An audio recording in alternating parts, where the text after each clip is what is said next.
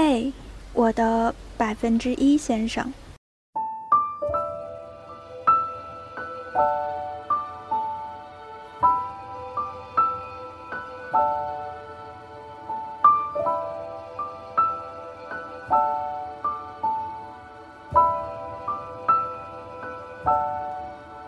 前段时间有一个漫画风靡一时，他的名字叫做《我心中的百分之十先生》。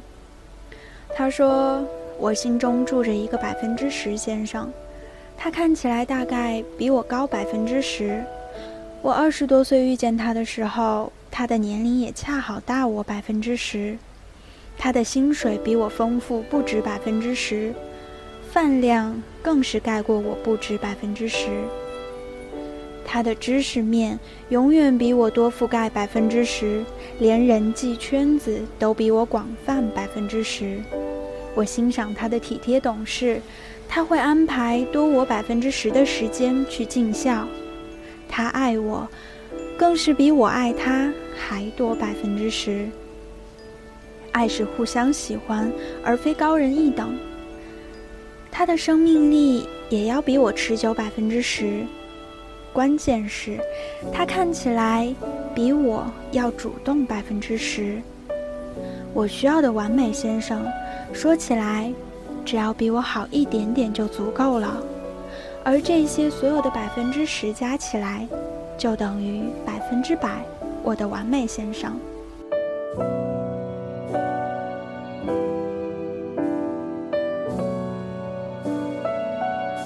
但是，其实，可能我需要的并不是这样一个百分之十先生。我大概只需要百分之一就足够了。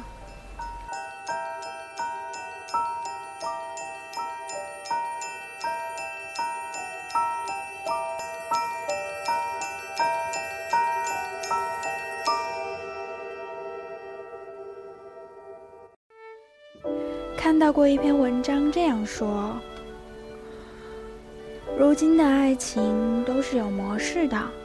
今天认识了，互相觉得人还不错，例如性格够正常，都长得还行；比如个头符合我的标准，还有家也是一个地方的，以后不用嫁得很远，工作稳定，年龄相当，不是悸动，不是心动。更没有心跳加速，只是觉得相互很适合。然后一周后，那个男人说：“今天请你吃饭。”然后他表白了，说：“觉得你挺好，做我女朋友吧。”然后你说：“考虑考虑。”然后不多久你就答应了。然后你跟一个不会让你心跳加速的男人在一起了。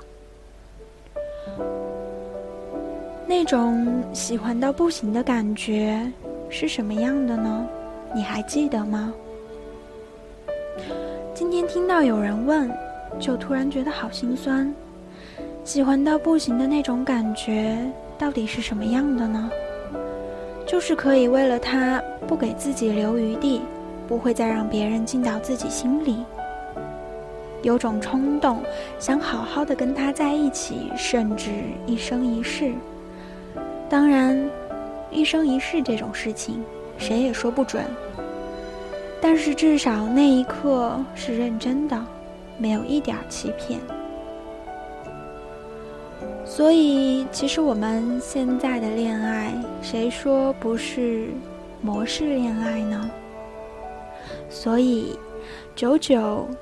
就想找一个属于他自己的百分之一的先生，一个可以让他动心的人。要求并不高，只要占据我生命的百分之一就足够了。那么，这样大概就是我的百分之一先生的由来。